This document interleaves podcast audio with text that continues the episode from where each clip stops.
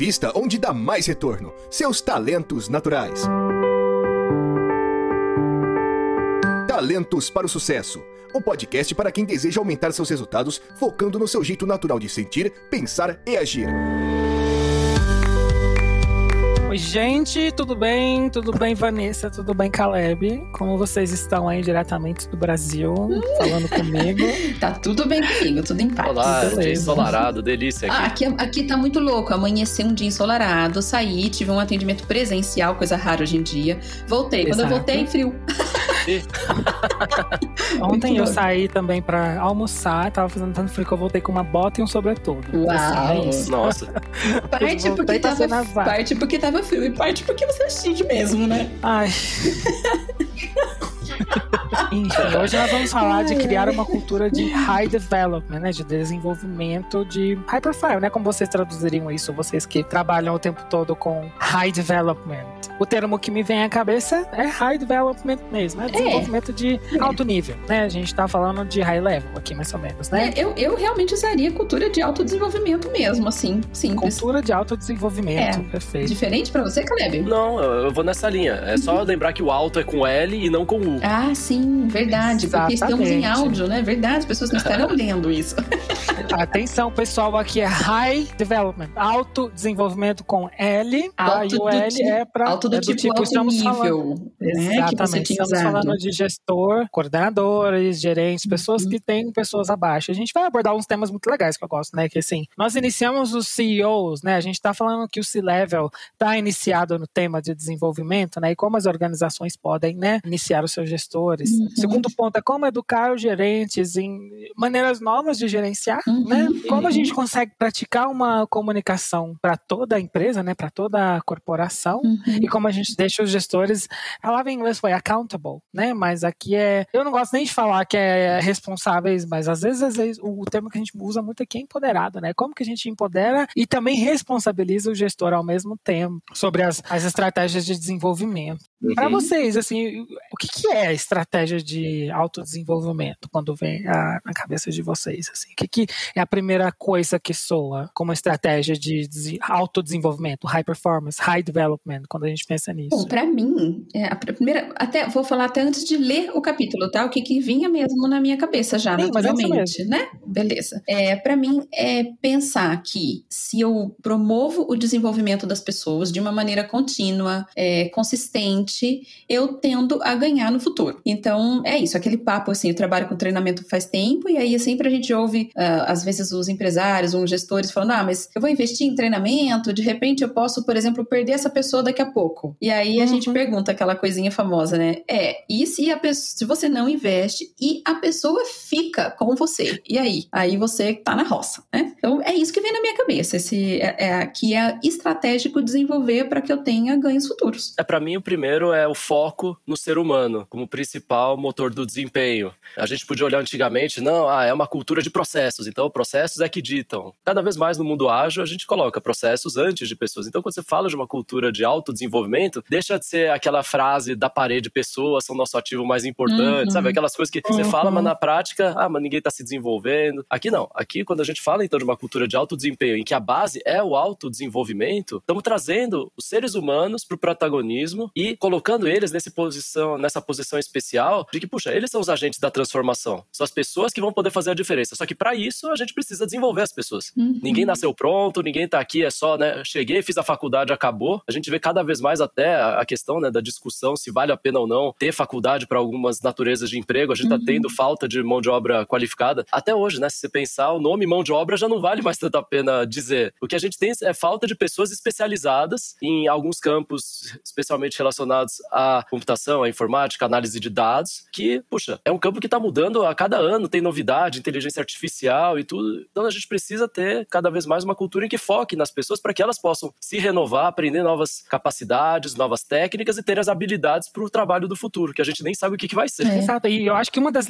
coisas que até a Forbes listou aqui, capacidade de, de gerenciamento de pessoas e de capital humano são uma das habilidades do futuro também, porque por mais que a gente tenha inteligência artificial ongoing, né? Um desenvolvimento desse tipo de inteligência. Acho que desenvolvimento de alta performance ou autodesenvolvimento aqui mesmo, alta performance, no caso, só separando as palavras, está é, tá muito ligado a qualquer habilidade nova que a gente precisa aprender. E uma delas vai ser o gerenciamento de pessoas aqui mesmo. E eu acho super importante lembrar que, realmente, eu adorei. Mão de obra não existe mais, a gente está falando de capital humano, né? A gente está falando de pessoas, a pouca coisa vai ser, pouca coisa não, muita coisa, né? Vai ser automatizada, uhum. mas vai precisar de ter ainda um, pessoas extremamente qualificadas para trabalhar com aquilo. E é preciso criar essa cultura de altíssimo desenvolvimento dentro das organizações. Aqui. Sabe que esse negócio da mão de obra, nos anos 90, eu trabalhando, comecei a ouvir que a gente não devia mais querer a mão das pessoas, porque a gente queria o cérebro delas. Olha, não tá nem tão novo esse papo, né? E ainda então... tem gente que não tá pensando nos cérebros das pessoazinhas, né? E tem gente que quer o cérebro só o lado objetivo, não é. quer os sentimentos, não quer Pô, o resto que vem. É, né? Então, ainda assim, a pessoa só uhum. quer o lado racional. Quero o cérebro, eu quero, na verdade, seu conhecimento. Outro dia eu passei uma saia justa por causa disso aí. Eu tava dando um treinamento ah. falando de liderança. E aí a gente joguei uma pergunta, eu gosto muito de jogar para o pessoal refletir, né? Eu joguei uhum. uma pergunta, ah, sabe aquela coisa de que a gente tem que separar o nosso pessoal do nosso profissional, né? Que a gente costuma ouvir, ah, não, a hora que você chega no trabalho, você deixa, pendura o casaco, tira o casaco da vida pessoal e pendura, e aí você entra, né? Quer dizer, fica para fora a vida pessoal. Aí eis que um dos gestores que estava ali fazendo treinamento falou, ah, é verdade, tem que ser assim mesmo. Eu falei, nossa, e agora? e agora? Falei, agora como é que a gente sai dessa situação? Levantou a bola, a pessoa cortou, né? Tipo... Cortou, cortou. Não, mas aí, aí, o que é interessante é que quando fala que a própria comunidade resolve, né? Porque daí uhum. os outros foram falando: olha, eu acho que isso já é muito ultrapassado. O, o próprio, porque eu joguei, abriu a discussão, ele começou a falar: ah, é que tem que ser isso mesmo. Aí os outros já começaram: opa, cara, para, né? Vem, vem cá, pisa aqui na terra. Aquele vídeo do Caetano Veloso. É. Você é burro. Né, você é burro, cara. É, Pode talvez... cortar se quiser, é. mas enfim, é o comentário que eu queria. Ah, eu adorei, eu adorei. Não é, corta não, é, O cara tá anacrônico, né? Ele tá, tá atrasado no tempo, né? É, porque esse vídeo do Caetano Veloso é um vídeo que eu quero... Que toda vez que eu escuto um comentário desse, Vanessa, em alguma capacitação que eu tô fazendo, assim, eu tenho vontade, é aquela coisa assim que ele faz assim, você é burro, cara. É abrir o meme, né? Tem que abrir o meme. ah, muito bom, muito bom. Mas é, é antigo, bom. é engraçado, porque é um pensamento uhum. antigo, mas infelizmente a gente tem, vai, ainda tem um déficit muito grande de espalhar esse tipo de cultura, né? Até por isso que a gente está aqui. Esse é um, é um dos nossos objetivos, estar tá aqui espalhando esse tipo de, de, de, conhecimento. Ainda tem muita gente que pensa assim, que dá para separar, que, que tem como separar, né? Imagina, aí, aí você vai pegar a própria pessoa que disse que tem como separar, ela tá lá se matando, se chicoteando para tentar separar, né? Porque como ela diz que o funcionário tem que separar, ela tem que tentar também, né? Só que não consegue. É. Não, aí você vê o peso, né, que a pessoa tem, é. imagina como é que vai ser ela e, e lidar com o home office, lidar é. com o trabalho híbrido e que o trabalho invadiu a casa, e aí, né? Uhum. E aí é uhum. aquela discussão até, né, que o Raul trouxe outro dia que o papo gostoso, né, de que, puxa, é difícil se eu tô morando no trabalho. Eu passei por isso esse ano, né? Eu parei de morar no trabalho. Eu troquei, tava em home office, cansei do home office. E aí é interessante, porque, putz, eu trabalhava anos no home office e eu amava, achava maravilhoso. Até o momento em que a gente passou, vai, quase dois anos, que a única opção é o home office, porque eu trabalhava home office me visitando o cliente toda hora. Não, você uhum. não tá o tempo inteiro, 100% do tempo ali naquele mesmo ambiente, né? E deu, deu tilt. Agora eu tô, tô, tô com o escritório fora do, do home, tô no office sem o home e, tá, e tô curtindo.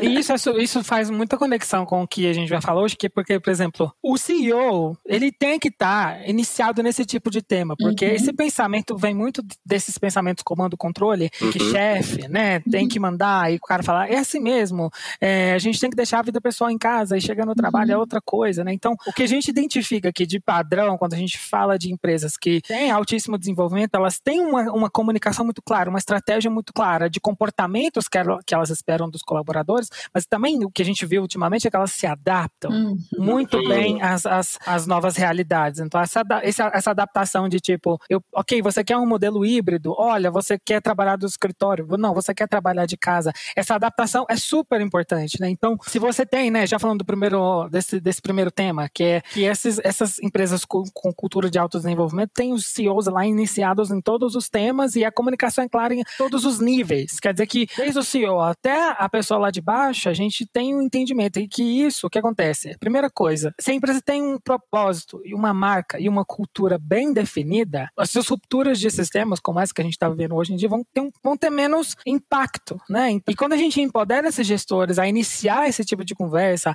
a tomar a iniciativa, né, a, a ser aquele catalisador da mudança, uhum. elas também, a gente vê que essas empresas, elas cresceram acima da média, né? Uhum. Isso que o estudo da Gallup viu, né? Eles são as pessoas que vão mapear o curso do crescimento dentro das organizações. Os gestores, aqui a gente está held them accountable, né? O que, que é isso? A gente está responsabilizando eles, mas a gente também precisa empoderá-los. A gente precisa ter uma gestão que tem esse tipo de conversa, né? E que escuta as pessoas, uhum. né? Que não ignora a existência delas, como isso ressoa aqui na conversa. Eu acho que isso já, já traz uma primeira informação importante, né?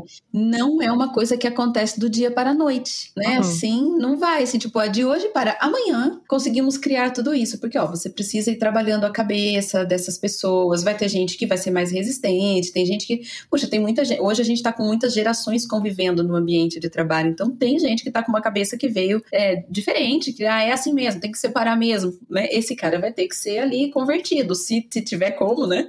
Vai levar um uhum. tempo. Então, acho que vem, já vai um primeiro recado, que não dá para esperar que, de repente, de uma hora para outra, uma organização se torna uma organização focada aí nesse, nesse alto nível de desenvolvimento. Né? Quer ir embora? Demorou. Pode ir. É? Um, dois, três, vaza. Caleb, como que o coaching pode ajudar esses gestores a serem iniciados ali no, nesse processo né, de, de autodesenvolvimento e fazer com que eles sejam catalisadores e iniciadores, assim, tomadores de iniciativa dentro das organizações? Ah, muito bom. Sabe, uma coisa que eu lembro do, do Gallup Summit, que a gente participou aí alguns meses uhum. atrás, foi da palestra do Satya Nadella, e quando ele falou que na liderança da Microsoft, todos os líderes lá têm que ter três coisas na cabeça. Eles precisam saber que eles modelam, eles são coaches, coaches e eles cuidam. E o primeiro ponto, que é esse de modelagem, é o seguinte: você é líder, gente, o que você faz, as pessoas prestam atenção e aquelas regras que estão na parede, que a gente já conversou tantas vezes, fala de missão, propósito e etc., o que elas enxergam que é a verdade é o que você faz e não o que está escrito lá. Uhum. Então, é. como coaches, a gente tem um privilégio enorme de ajudar líderes a poderem ver se realmente eles estão conseguindo modelar a cultura que eles desejam. Não é uma questão de má índole. Muitas vezes a gente é muito cego em relação aos nossos próprios comportamentos e, por exemplo, você pode acreditar, não, eu sou totalmente liberal, quando as pessoas, eu sou portas abertas, eu quero ouvir as pessoas, só que as pessoas não vêm falar comigo. Então a pessoa, ela acredita que ela é aberta, só que ela não percebeu que às vezes, por ela não estar tá usando direito os talentos dela, ela fala isso, mas logo depois ela fecha a porta e ninguém vem. Ou, ou a primeira vez que alguém fala, ela corta a pessoa. Dá uma chapuletada na cabeça da pessoa, né? Exato, né? Então, então assim, na cabeça dela, ela fala, não, eu tô aberta, eu tô querendo, mas ela não percebe seus comportamentos, não percebe que muitas vezes ela tá gerando o tiro no pé, ela tá fazendo algo que é o contrário do que ela gostaria. É. E aí o coach pode ajudar o quê? Eu, eu, gosto de falar que a gente, como coach, a gente é muito parecido com aquele amigo que fala pra você: olha, você tá com verdinho aí no meio dos dentes, sabe? Eu quero que você apareça bonito na foto. É. Mas você não consegue enxergar o próprio verdinho, você tá no meio né, das coisas acontecendo, dos projetos difíceis, da cobrança, é, do estresse. Agora, quando você tem um coach junto, você pode conversar e novas perspectivas aparecem. E a partir disso é uma oportunidade de rever comportamentos. E aí o líder pode modelar melhor. Fala, quer saber? Eu vou fazer isso, vou fazer do meu jeito, né? Porque a gente acredita aqui em pontos fortes, aqui não é assim, de repente você vai se transformar. Uhum. Nossa, eu sou uma pessoa super assertiva. A partir de amanhã, não, eu não falo mais nada, agora eu sou o maior doce do mundo. Não é assim que funciona. Uhum. Você vai conseguir ser assertivo, ao mesmo tempo empático, que é legal. E não vai perder a assertividade, só que você vai conseguir acrescentar elementos de empatia do seu jeito. Caleb, adorei esse, essa comparação, né? ela é ótima, do, do verdinho no dente, né? Inclusive, ela mostra uma outra parte aí do processo do coaching, porque quando o seu amigo, que é, tem que ser a parça mesmo, pra te falar que você tá com o verdinho no dente. Quando ele fala isso, não é gostoso de ouvir, dá uma vergonha ali na hora. Putz, que mancada, quanto tempo que esse verdinho já tá aqui, não é não? Não é gostoso. Mas depois a gente tá, ó, que beleza, tá livre do, do verdinho no dente, né? Passou por aquilo ali, não, não, não sofreu com outras pessoas. Então acho que o processo de coaching também faz isso, né? Porque não é sempre confortável, não. Tem hora que é, não é gostoso de ouvir, você tem que perceber algumas coisas, tem que se conscientizar. Assim, né? Tem esse, esse momentinho do desconforto torto aí, mas depois o resultado é muito bom. É, exatamente. Então, né, Raul, aqui trazendo para o papel né, dos CEOs, do, do C-Level, do Senior Management, ou mesmo da média gerência, será que você está conseguindo viver esses valores? Será que sua equipe está vendo você ser o um modelo desses valores ou não? Porque a gente pode se achar, né? Acho que o mais difícil é isso. Ah, eu vou ler lá. Não, eu sim, nossa, eu concordo com tudo. Isso aqui, eu, eu, eu sou garoto propaganda desses valores da empresa. Será? Será que sua equipe vê isso? Será que seus pares veem isso? Por isso que feedback também, né? Que além do coach, o feedback 360 graus é super importante, porque te ajuda a perceber, opa, tá, daqui a pouco tá lá, um dos valores, parceria. Aí seus pares falam, cara, você é a pessoa menos parceira que existe aqui. Tipo.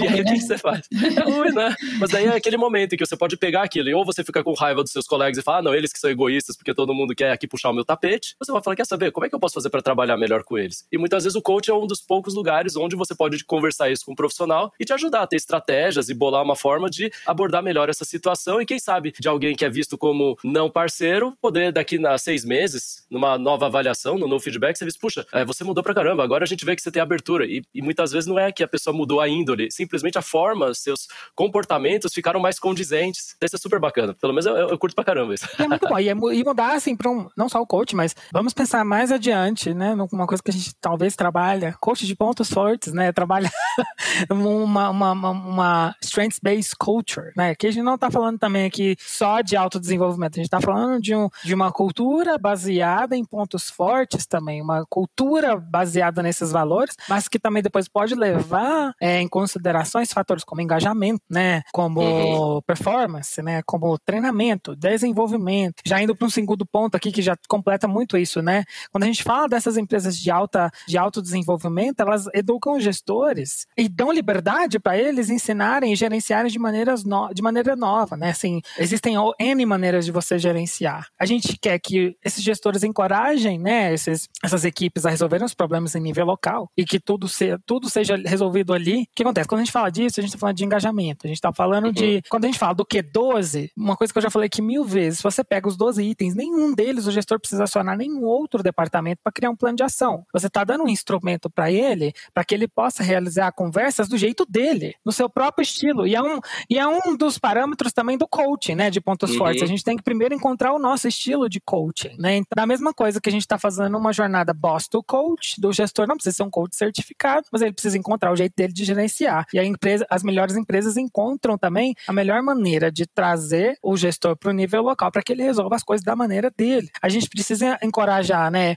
Engajamento, performance, treinamento, também tudo focado em pontos fortes, focado nos talentos, né, nesses padrões de comportamento que a pessoa já tem naturalmente. É um jeito novo de gerenciar, porque a gente sabe que a maioria das empresas não trabalha assim, é foco no gap, é foco no, no que eles precisam trabalhar. E assim, obviamente, esses treinamentos, essa capacidade, capacitação dos gestores é meio que costurada, né, a palavra em inglês foi tailored, para o estilo de gestão dele. Então, a gente tem organizações que são muito grandes, que vão ter mil, dois mil gestores, cada um tem um estilo de gestão diferente. Mas voltando ao ponto anterior, né, se você tem uma, uma marca e um propósito bem definidos e uma cultura e uma comunicação bem estruturadas, você não vai ter dificuldade em incorporar diferentes estilos de gestão. Qual é o take de vocês quando vocês escutam isso? Assim, qual, o que, que, que, no dia a dia vocês enfrentam aí que pode trazer aqui para a galera que está escutando, né? O que, que, que eles estão falando, né? Assim, como que eu falo que alta performance, alto desenvolvimento tem a ver com cada um fazer as coisas de, do seu jeito? Porque para muita gente eu imagino que deve ser, meu Deus, que bagunça. Né? Sabe de onde eu começaria essa análise, assim, na, na, na, minha forma de ver, e também tem a ver com o que eu trabalho, uhum. eu começaria nesse questionamento, nesse ponto aí, que até o livro, o estudo traz pra gente, que é a marca e o propósito. Uhum. Porque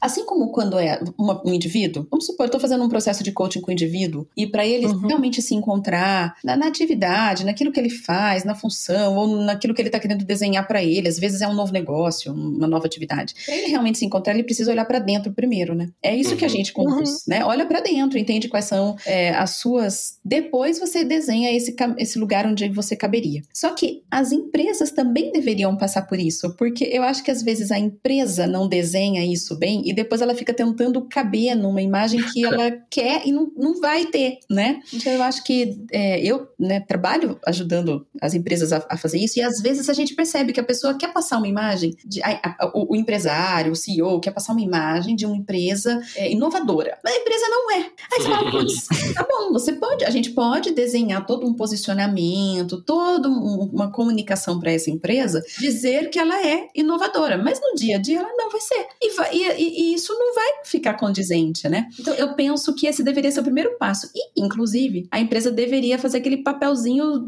básico de olhar para si e reconhecer quais são os pontos fortes dela também, da empresa, uhum. né? Pô, o que, que eu tenho condição de fazer realmente bem a ponto de me diferenciar? É, eu vejo que é a mesma coisa que uma pessoa, um indivíduo precisaria pensar, a empresa também precisaria. E isso dá base para ela ter, vai, um posicionamento que o, a cultura dela vai refletir aquilo, então as coisas ficam todas equilibradas, faz sentido. E daí a gente tem uma base para os gestores, né, nesse ponto que o Raul está trazendo aí, para os gestores terem os jeitos deles e tal. Eles vão, inclusive, saber como é que eles alinham o jeito deles ao dessa empresa, porque isso também não pode destoar. É, uma coisa que eu, que eu penso muito aí é que é, é esse começo, a empresa decidir o que é que ela é e entendendo que ela também tem as limitações. Estava hoje mesmo conversando com uma empresária e ela estava percebendo que ela, a empresária, ela não é uma pessoa competitiva, né? O sócio dela não é uma pessoa competitiva. Resultado, adivinha? A empresa não tem isso como natureza, porque eles lideram a empresa, né? Então eles não têm isso como natureza. Não adianta muito eu falar, não, mas então agora eu quero vai, não vai ser verdade, né? Então acho que começa daí, essa autenticidade ali da empresa, aí depois vai espalhando o restante. Porque aí sim o hábito no dia a dia vai ser condizente com todo o resto. É, concordo. Acho que aqui um, um, ponto legal que a Van trouxe é muitas vezes as empresas elas querem passar uma imagem, uhum. passar uma imagem no LinkedIn, quer passar uma imagem nas redes sociais, passar uma imagem no marketing. Aí depois você, é, é, quase aquilo, né? Depois da propaganda agora vem ver a realidade. E a realidade é. talvez não seja tão bonita, né? O pessoal da foto você viu que era ator, atriz, não era gente de verdade. E aí a pessoa entra, ela fica desiludida e aí, aí ela vai ver a verdade do engajamento, né? E que a gente já é. falou tanto engajamento, ela fica ativamente desengajada porque ela vai se sentir enganada, porque ela falou, é. puxa, vocês prometeram tanta coisa bonita aqui, eu como cliente adorava o serviço de vocês, eu via propaganda, agora eu cheguei aqui, eu, eu vi como é que é, oh, não visite minha cozinha não, não visita minha cozinha que não vale. Olha a loucura, porque daí você atrai uma pessoa que foi para trabalhar naquela empresa acreditando naquela, naquela comunicação. Então, uhum. provavelmente, aqueles são os valores dela, aquilo é condizente com os Exato. talentos dela. Só que aí você põe essa pessoa no dia a dia, e no dia a dia ela tem que praticar uma coisa que então não é condizente com os valores dela, não cabem os talentos dela ali. Pronto, tá feita a desgraça. E é a grande diferença, a primeira coisa, quando a gente vai fazer até um pitch assim de vendas, a grande diferença entre satisfação e engajamento. Ah, uhum. verdade. Né? É, isso aí. é a primeira coisa que a gente fala. Realmente, quando você está querendo medir a satisfação, infraestrutura, para ter um stamp de alguma pesquisa bem famosa de mercado que todo mundo quer estar no ranking, que não vamos falar nome, é, só para aparecer lá, é muito diferente você fazer uma pesquisa da Gallup, que vai medir realmente o comprometimento psicológico e emocional do seu capital humano com o seu resultado de negócio. Uhum. Muito diferente. É uhum. É muito diferente o approach, né? A abordagem é outra e aqui realmente a gente tá, autodesenvolvimento, alta performance não vem só de você fazer uma pesquisa para gerar um stamp para estar tá na sua assinatura de e-mail quando você enviar e-mail para as pessoas, uhum. né? Muito diferente. Todo mundo quer ter, né? Aquela assinatura de e-mail com, com aquelas quatro iniciais maravilhosas que todo mundo quer ter. Eu tô adorando smearing. Mas enfim, mas você ter ali, por exemplo, o Gallup Exceptional Workplace Awards, que é uma coisa diferente, né? Vai ser medido na sua capacidade de trabalhar o comprometimento psicológico e emocional. Tá aparecendo um comentário meio maldoso aqui, mas é, é, é super importante isso, né? Então, é super importante que não, não somente você trabalhe só aquilo que você levantou a expectativa, né? Você precisa tratar questões que você prometeu, ele foi perguntado sobre aquilo, não foi feito nada. Foi só tirado uma fotografia. Assim, então, é super importante que a sua marca esteja condizente né, com a capacidade que você tem de dar para os gestores aplicarem uhum. o estilo de gestão dele, mas assim, que ainda seja condizente com o que você prega internamente e externamente é, com o mercado. É Adorei essa analogia. É um belo é. de um alinhamento que tem que acontecer ali, né? Aí depois as coisas fluem bem. Exato, isso não Como dá para controlar. que eles podem fazer isso? Né? Não, dá isso não dá para controlar. Não dá para agora botar os gerentes e você põe uma reguinha e você começa a falar, ó, todo mundo tem que se comportar XPTO desse jeito. Não, aqui é onde a diversidade humana é que traz o ganho. Então, as pessoas têm que ter um alinhamento com os valores da empresa, com o propósito, mas na execução é que elas vão fazer do jeito delas, dar o tom, o ritmo para as equipes. Por isso que dá treinamento, ou não apenas treinamento, mas capacitar, né? Vamos falar assim, porque às vezes dá a impressão uhum. de que capacitar é só dar treinamento, né? Deu treinamento, acabou. A pessoa fez o curso, é. o, o, certificado já valeu. Não é, não é. Vamos, vamos dizer de capacitação, né? Desenvolvimento, você está capacitando as pessoas de diversas formas, especialmente os gestores, a poderem viver esses valores, uhum. a eles uhum. poderem expressar, eles terem autonomia para poder desenvolver a sua gestão. Porque uma das coisas mais difíceis que a gente viu aqui é a pessoa vai entrar pela empresa porque ela viu propaganda, ela viu o site, um montão de coisa linda, que teve grandes profissionais que ajudaram a escrever tudo aquilo, mas quando ela encontrar com o gestor, ela vai ter o choque de realidade, porque ele é o porta-voz da empresa, direto. É, e é. tem gestores e gestores, né? O que a gente consegue ver é, em algumas empresas, se você deu azar de cair com um péssimo gestor, você acha que a empresa é péssima, mas você não sabe que na área do lado o pessoal é. ama trabalhar lá e é por causa do gestor, né? Tanto que o título do, do livro é It's the Manager, que Exato. é para falar a importância do gestor direto, que 70% do, da variação do engajamento do colaborador depende do gestor direto. Olha só,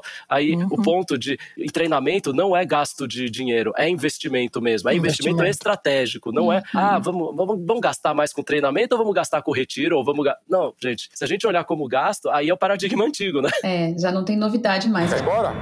Demorou. Pode ir. É? Um, dois, três, vaza. Ô, Caleb, e você tá querendo dizer, então, que quem tá ouvindo a gente aqui e é um gestor e tá com a galera desengajada, ele que é o culpado, então? É isso que você tá falando? Ah, descobrimos, descobrimos. Né, tem uma frase famosa que até a Gallup que, que cunhou com base nas suas pesquisas, que as pessoas entram na empresa e saem por causa do gestor. É. Então, assim, eu acho que cada um de nós, né, se você pode lembrar, ótimos gestores e péssimos gestores. E quantas vezes, quando a gente teve um péssimo gestor, a gente não ficou pensando se a gente era ruim, uhum. a gente se sentia incapaz e uhum. às vezes você até queria falar, puxa, eu acho que eu não quero estar aqui, mas a gente não sabia se a gente é que saiu ou precisava ser mandado embora, né? Porque você começa a confundir as coisas. É. Depois, quando você sai, você fala: espera aí, mas eu não sou tão ruim assim. É, era, era aquela pessoazinha que estava acima de você, que uhum. ela conseguia fazer você se diminuir e se sentir um lixo às vezes. Ou quando você tem um ótimo gestor, ela te fazia se sentir especial, fala, mostrava para você que você tinha valor, fazia diferença e você ainda queria dar mais do que você, é, do que, por exemplo, a hora extra e tudo. Você uhum. fala: não, não, eu vou fazer porque é para você. É um vínculo pessoal. Legal, né? É, você, você tocou num ponto que eu acho importante da gente falar que não existe só uma forma de desenvolvimento, já que o nosso tema é desenvolvimento, né? Não existe só uma forma. Toda vez que se fala em desenvolvimento, as pessoas pensam em treinamento. Treinamento é um caminho? É um caminho, né? Mas não é o único. Às vezes, você, gestor que está ouvindo a gente aí, poxa, se você tiver a oportunidade, criar oportunidades de colocar suas pessoinhas para conversar, para trocar ideia. Puxa, quantas vezes eu conduzo treinamento e de propósito a gente pede assim para a empresa: ah, tá bom, vamos fazer turmas separadas, porque a turma é grande? Vamos. Então vamos misturar as unidades? Então a gente pega de, de, de propósito uma unidade no sul do país, uma no Nordeste, uma no Norte, mistura nas salas, principalmente agora, né? Online, deixa a gente fazer isso. E nessa hora, as pessoas fazem trocas que são incríveis. O treinamento é válido? É válido, só que a troca que está acontecendo ali, ela é tão importante e poderia acontecer sem o treinamento. Por que não? Por que não promover essa conversa? Nessa troca entre pessoas que estão ali vivendo uma dificuldade, que estão ali na linha de frente de qualquer área né, do, do, do da empresa, puxa, pôr essas pessoas para conversar faz surgir muita ideia boa. Então, esse também é um jeito de treinar e ó, nem precisa de orçamento, nem precisa de budget para poder fazer isso. né? Muito legal. Já aconteceu também comigo, de às vezes o que eles estavam precisando na empresa era de espaço para ter troca entre é. os colaboradores. Só que eles estão acostumados a essas trocas serem só discussão em cima de um projeto, uhum. não tem muito da troca de, de, de um aprendizado, de como eles veem um certo assunto, uhum. e eles sentem falta disso. Aí, é. querendo, querendo, a gente acaba fazendo esse papel de mediador, né? De uma é, é. conversa. E, e, é uma delícia, porque às vezes você acha que você vai trazer alguma novidade interessante, porque você tá olhando. Eles trazem uma coisa e você fala, uau, tô, tô, é muito rico. É. Eu gosto muito de conduzir dinâmicas que são assim colaborativas, né? Tem uma metodologia que é o Word Café, que eu adoro conduzir, uhum. e que tem justamente essa finalidade, criar inteligência colaborativa, né? Inteligência coletiva, ou seja, cada pessoa que está participando ali, de diferentes níveis da empresa, de diferentes níveis de, de formação e tal, tem a sua própria inteligência, que é o acúmulo das experiências, do que aquela pessoa viveu, estudou. E não é só o formal, é o que ela viveu na casa dela, o que ela viu acontecer. E aquilo somado com as das outras pessoas, nossa, nunca, nunca vai ser é, pouco resultado que sai disso. É poderoso o resultado, né? A gente sozinho, uma pessoa sozinha nunca vai pensar melhor do que duas, três, uhum. um grupo de pessoas. Não, não tem como. Até porque somos diferentes, né? Exato. Então a gente soma, no mínimo, ali pontos de vista diferentes. E você já tá, inclusive, já abordou o próximo ponto, né? Que a gente tem a, as melhores empresas, né? As empresas de autodesenvolvimento, elas têm essa capacidade natural uhum. de criar essa, essa cultura de prática de comunicação throughout, né? Na, na, na organização inteira. Então, diagonal, assim, crossover. Permeando então, a, tudo, né? Permeia, a comunicação, ela cascateia uhum. e, e, vai muito bem para toda a organização. Então, uhum. assim, os CHROs, eles têm, eles criam esses sistemas, né? Esses exceptional CHROs, né? Os, as pessoas que estão no high, high, high level, no C-level de, de recursos humanos, eles criam essa capacidade técnica também de criar, igual você acabou de falar, somos uhum. pessoas diferentes. Mais um dos princípios do coach, que as diferenças, né, uhum. são vantagens, né? Que a gente cria essa, essa rede de campeões, né? De champ, essa Champions Network, né? De pessoas que são catalisadoras também dos temas. E uma coisa que eu uhum. adorei um termo aqui que eu até sinalizei também, né? É que a gente faz uma coleta de melhores práticas constantes, é. igual você acabou de falar. Então, assim, o terceiro ponto, essa criar essa rede de comunicação em toda a organização com essa capacidade de ter essa rede de network das pessoas que são catalisadoras uhum. e que uhum. também consigam fazer esse, esse aí para quem tem input muito alto aqui, trazendo de, né, essa coleção de best practice o tempo todo, né, constante, é, é super importante. Eu já vi um projeto isso, né? numa empresa em que foram implantadas e aí já fica uma dica de tá, como é que eu ponho isso em prática, né? Foram implantadas uhum. antenas. As, algumas pessoas foram é, selecionadas ou se candidataram a serem antenas que ficavam pela organização captando, hum, né? Olha bons só. exemplos, essas coisas que aconteciam e elas se juntavam de tempos em tempos para é, compartilhar isso e garantir que isso fluiria pelo restante da organização, essas práticas. Então, puxa, é outra coisa que vai, nem, nem requer tanto investimento, né? Então, assim, também tem técnica. Ah, um medo, um medo grande que eu vejo do, dos, dos gestores é assim: ah, não, mas se a gente puser o pessoal na sala para conversar, debater a respeito de um problema, vai sair muita reclamação, vão ficar fazendo pedido da empresa, o que, que a empresa não tem, que ferramenta que a empresa não dá para eles ainda. É, se não for bem direcionado. Tem técnica para a gente direcionar essa conversa para o lado positivo. O que a gente adota, né, dentro da nossa abordagem é o lidere com intenção positiva. A gente vai direcionar uhum. essa conversa para pontos positivos, porque senão realmente ali vira muro das lamentações. E isso não agrega nada para ninguém. Mas quando você conduz para trazer o que é, que tem de bom, que deve, que pode e deve ser compartilhado, puxa, um ganho enorme sem um investimento alto. Sim, nossa, aqui você trouxe um ponto super legal, porque é, é essa mudança de paradigma, quando a gente fala de uma gestão de alto desempenho, é que você não está esperando o pior da sua equipe. É. Ah, se eu liberar para a equipe, ah, então agora eles vão querer só tirar fé, mais férias, uhum. querem trabalhar menos, não querem entregar. Aí para isso, quando você está com uma visão dessa de que as pessoas na verdade atrapalham os processos, a sua solução é o quê? Ah, deixou, né? Deixou trabalhar e trocar todo mundo por robô e a partir daí as coisas funcionam. Aqui numa cultura de autodesenvolvimento é o contrário. Uhum. Você tem que olhar para as pessoas como a, a, solução dos problemas. Olhar para elas e falar: puxa, o que, que a Van tem aqui que eu não tenho que ela vai poder trazer algo a mais que eu não vou conseguir? Como é uhum. é que o Raul vai fazer alguma coisa excepcionalmente melhor do que eu e com isso a gente vai conseguir o alto desempenho? Por isso que uhum. até eh, essa foi uma pergunta que eu trouxe mais atrás. Quando a gente está falando de empoderar as pessoas, não é simplesmente jogar responsabilidades, mas a gente saber qual a contribuição efetiva que cada pessoa tem. Então, se você é ouvinte, você é gestor, e aí, você sabe qual a contribuição, o que, que cada pessoa na sua equipe faz que nenhuma das outras faz melhor, que faz melhor até do que você? Uhum. E a segunda pergunta é: tá bom, se você sabe, você tá conseguindo alavancar isso em prol da equipe? Uhum. Ou será que a pessoa não sabe? Às vezes ela nem sabe. Às vezes ela tá fazendo os negócios, ela é super boa, você sabe, mas ela acha que aquilo que ela tá fazendo não tem nada demais. E essa é a sua oportunidade de poder o quê? Liberar esse potencial da pessoa. Porque ela pode brilhar muito. Cada um de nós, eu acho que a gente só teve chance de brilhar porque alguém olhou pra gente e falou: olha, eu sei que você é bom nisso. Duvido aqui que alguém, né? vocês estão aqui balançando a cabeça, eu consigo ver dos ouvintes aqui. Mesmo pra mim, tinha coisas que eu fazia, eu não sabia que era legal. Mas se não fosse o gestor que teve a, a percepção é. e ele chegou e falou pra mim: puxa, isso que você faz é muito bom. Você não queria fazer mais disso? Eu falei: pô, é, é mesmo? É, e aí, né, de repente, parece que muda a vida. É porque para você aquilo era tão normal, tão natural, que não parecia que era nada demais. Precisa alguém, né, mostrar o espelho aí, né? Quer ir embora? Demorou. Pode ir. É? Um, dois, três, vaza. Eu, eu sempre penso que a gente, como gestor, aliás, outro dia estava fechando um programa de treinamento, era para novos líderes, né? Um pessoalzinho é, novo, assumindo o primeiro cargo de liderança e tal. Ai, e aí, é, eu, eu adoro, né? É um, é um público que eu acho bem gostoso de trabalhar. Tem, eles é, brilham os olhinhos, eles fazem descobertas, né? E aí uma das meninas estava participando do treinamento e falou: Nossa, a única coisa que eu tenho para dizer agora nesse fechamento é eu tô entendendo que a responsabilidade da gente como líder é muito, muito maior do que eu imaginava. Aí eu falei, nossa, que interessante, me conta mais, né? E aí ela falou, puxa, é, com isso aí tudo que eu tô vendo, quer dizer que a, o, o direcionamento da carreira, para onde vai a carreira das pessoas que eu lidero, depende de mim. Aí eu falei, pronto, missão cumprida, posso encerrar, Uau, tranquilo o treinamento, parabéns. né? Porque era, é isso, né? É isso exatamente. Acho que é a hora que a gente escolhe um cargo de liderança, e aí eu acho que vai, vai um ponto que eu, que eu destacaria no nosso quarto tópico, a gente chega lá.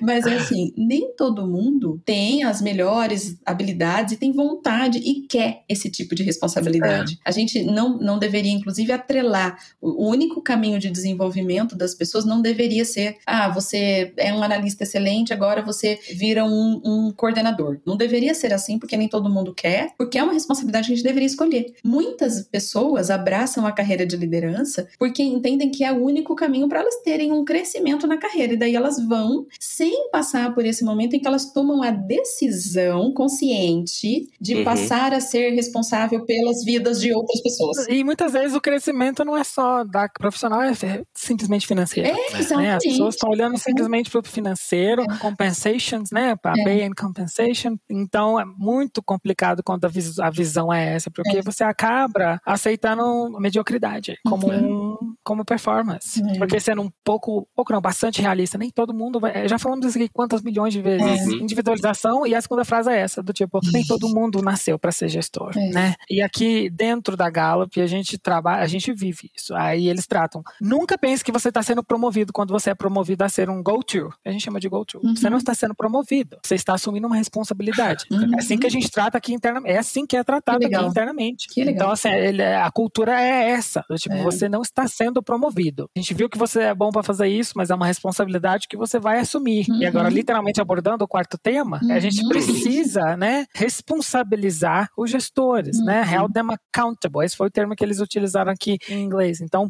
a gente precisa almejar altíssimos níveis de, de engajamento. E o que a gente trouxe aqui, realmente, essa tolerância à mediocridade é o principal elemento das, das organizações. Eu literalmente copiei essa frase do livro aqui agora porque foi chamou muito a atenção, uhum. né? Uhum. Que é isso que acaba acontecendo. Não, nós, eu não vou promover você porque você é excelente nisso, você quer ser gestor, porque eu preciso promover outra pessoa que já está no cargo de coordenador há muito tempo. Uhum. Você acabou de aceitar a mediocridade é. como uma performance. Você tem, você deixa de às vezes dar a oportunidade para alguém que está mais preparado que aquela outra pessoa. Isso é uma pessoa que isso, quem está falando é uma pessoa que reconhece que não foi tão boa no cargo de gestão uhum. e que está sendo bom como um contribuidor individual aqui na Gallup. Esse, por exemplo, esse meu mês foi o meu melhor mês em cinco anos. Legal, né? Então, assim, legal.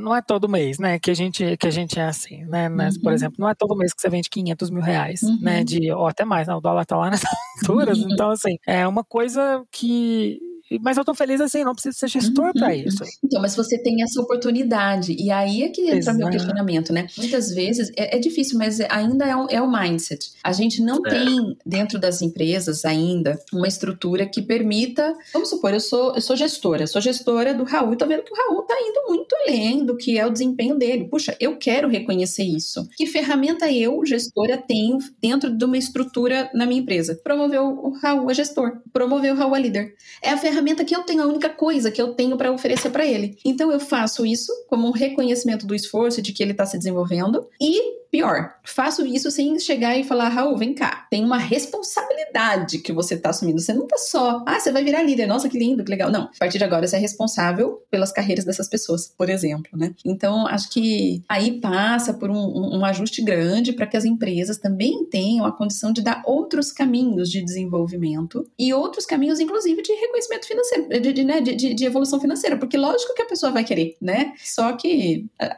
tá sempre atrelado uma coisa a outra, ter que ser um líder, né? Que não... Exato. E se o problema é só financeiro, paga um bônus. Então, aí é que tá, o que eu tô, o que eu tô trazendo é, é a, a, a lamentação que eu ouço dos líderes quando a gente tá treinando, sabe? É muito constante. Eles falam, uhum. eu não tenho essa ferramenta, eu não tenho é, uma é ferramenta é dentro da empresa prevista para eu pagar um bônus, para eu fazer isso, fazer aquilo. Isso muitas vezes é a realidade. Ele não tem essa ferramenta. Aí o que ele faz? Promove. Algumas vezes promove para segurar uma pessoa. Deus, aí sim é você assinar. Eu aceito sua mediocridade. sentence. É, é, é, é. Quer ir embora? Demorou. Pode ir. É? Um, dois, três, vaza. Só para lembrar, né? Imagina, 14 anos atrás, é, eu lembro da empresa onde eu estava, eles estavam trabalhando já aquela ideia de carreira em Y. Isso. Então, ah, se você não for gestor, você vai poder crescer como especialista. Mas Isso. como era algo novo, coitado, o pessoal que ia pro Y ficava segregado e na hora da avaliação era mal avaliado. Puts. Porque daí o que, que o gestor que estava em cima falava? Não, mas ó, você é só especialista e o outro tem que cuidar de 20 pessoas, então não posso te pagar. Aí você faz, peraí, mas o, o caminho foi criado exatamente para você poder tentar. Mas daí nessa hora da comparação, você vê que o paradigma antigo ficava, né? é, né? Porque é. fala, olha, você tudo bem, você fez tudo isso aqui, foi importante, mas ó, o outro teve que cuidar de 20 pessoas. E aí, é. aí o que que acontece? As pessoas que estavam no Y, o que que elas decidiam fazer depois de um ano e via que não dava resultado? Ah, me promove para gestor. A gente volta lá no primeiro tópico, né? Porque não está sendo é. feito o, o que está sendo dito.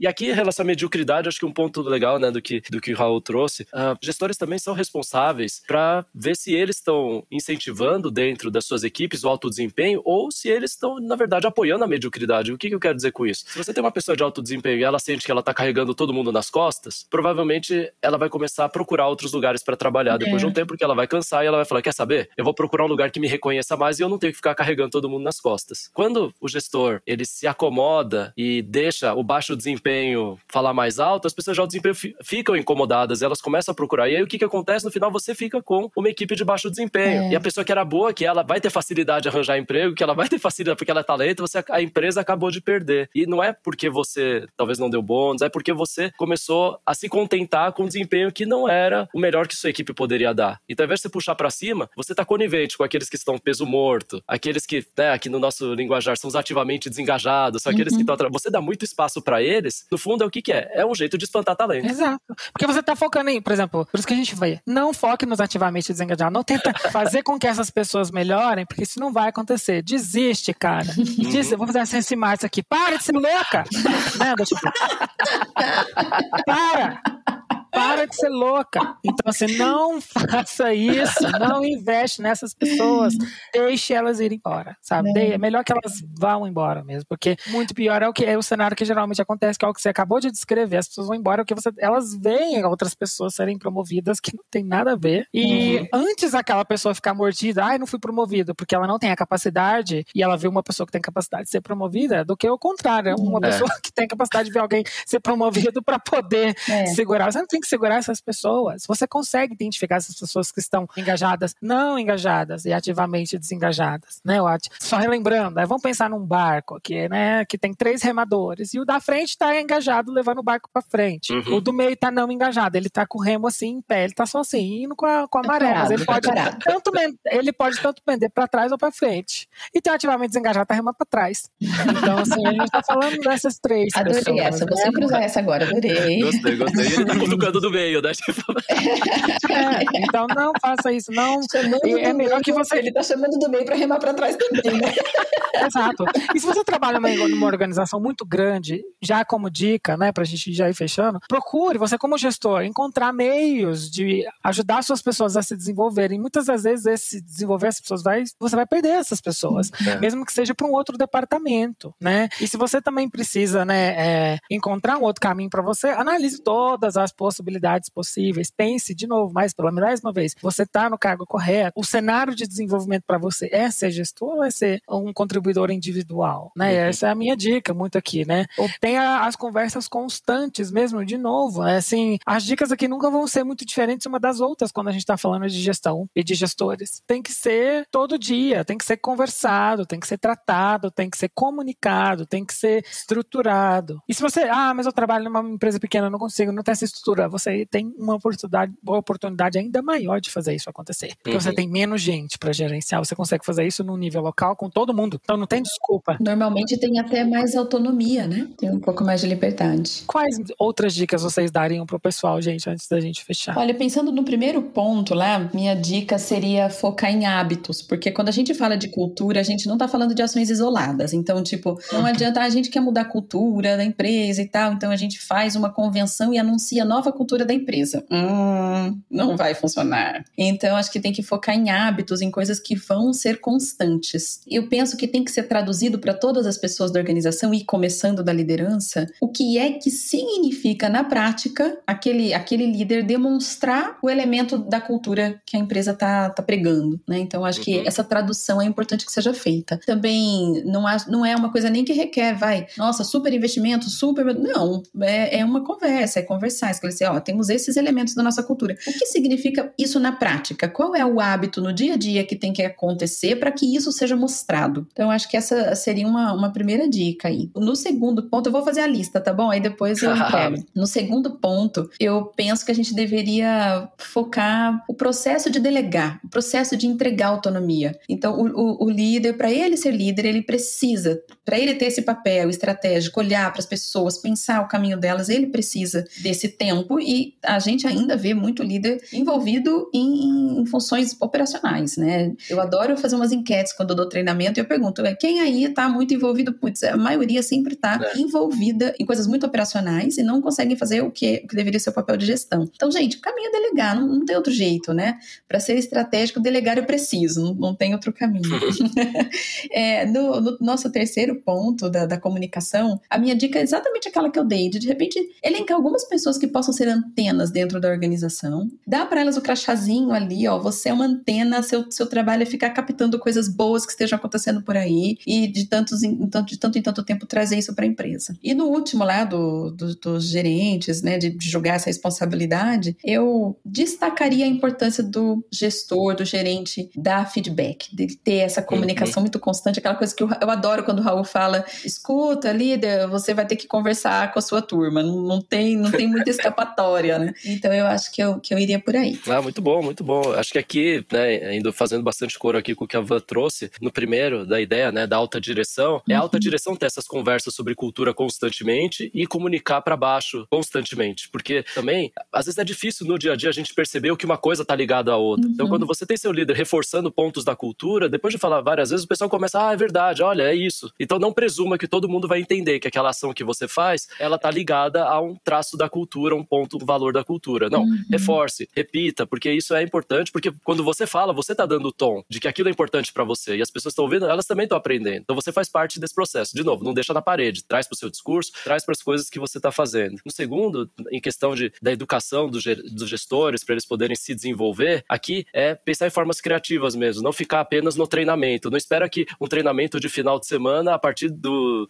segunda-feira, a mágica vai acontecer. É uma coisa constante. Muito do que vai acontecer no dia a dia vai necessitar ter sustentação. Então, que formas você pode trabalhar para que esses elementos se sustentem e que virem práticas, rotinas, hábitos, como a Van já trouxe aqui. Então, não buscar simplesmente o conhecimento, porque daí o pessoal pode voltar com uma apostila muito bacana, mas depois, no dia a dia, passa duas semanas e esqueceu, e a gente sabe que, infelizmente, muitas vezes os treinamentos acabam sendo um investimento que trouxe um respiro, trouxe um insight, mas não foi suficiente para fazer a conversão. Por isso que muitas vezes o processo de coach pode ser interessante nisso, porque é um acompanhamento desse desenvolvimento. Depois, quando a gente fala de comunicação aberta, uma das coisas legais é a alavanca a tecnologia. Acho que se tem uma coisa que a gente, nos últimos anos, está conseguindo fazer e, e talvez não esteja usando ainda da melhor forma possível, são todos esses canais tecnológicos que nós temos. De certa forma, às vezes até fica invasivo, né? Você fala, puxa, tô cansado, recebi um WhatsApp, agora vou ter que trabalhar, não consigo. Mas olha dentro da tecnologia que você tem da sua empresa, a gente já tem tantos instrumentos e tenta achar um jeito que permita a comunicação entre as pessoas. Não sei se vocês já viram, né? Tem um software chamado Slack, que ele é muito bacana, que você consegue ir discutindo sobre tópicos, uhum. etc. O e-mail, muitos que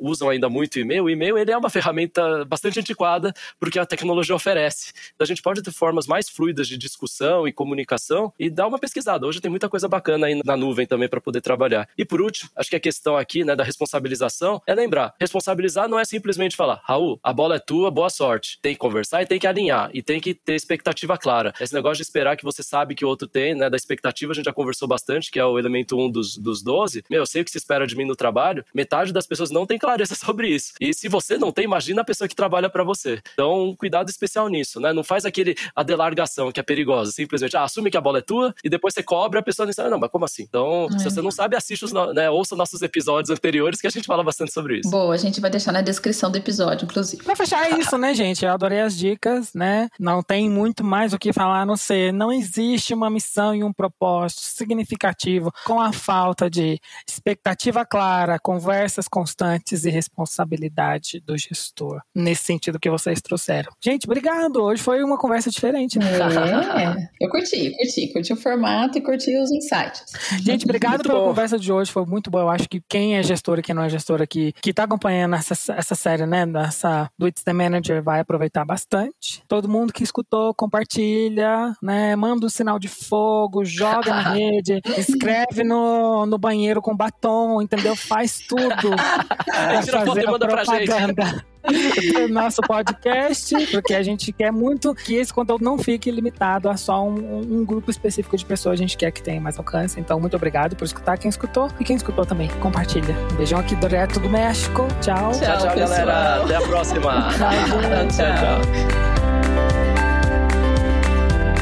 Obrigado por ter ouvido o podcast Talentos para o Sucesso. Acesse nossos sites talentosparosucesso.com.br para mais informações sobre como assinar gratuitamente esse programa em seu aplicativo de podcasts favorito e não perder nenhum episódio. Precisando de coaching ou treinamentos, entre em contato, diga que é ouvinte do podcast e receba um belo desconto. Quer ter ainda mais sucesso? Crie parcerias, compartilhe esse podcast com seus contatos e vamos juntos melhorar o mundo.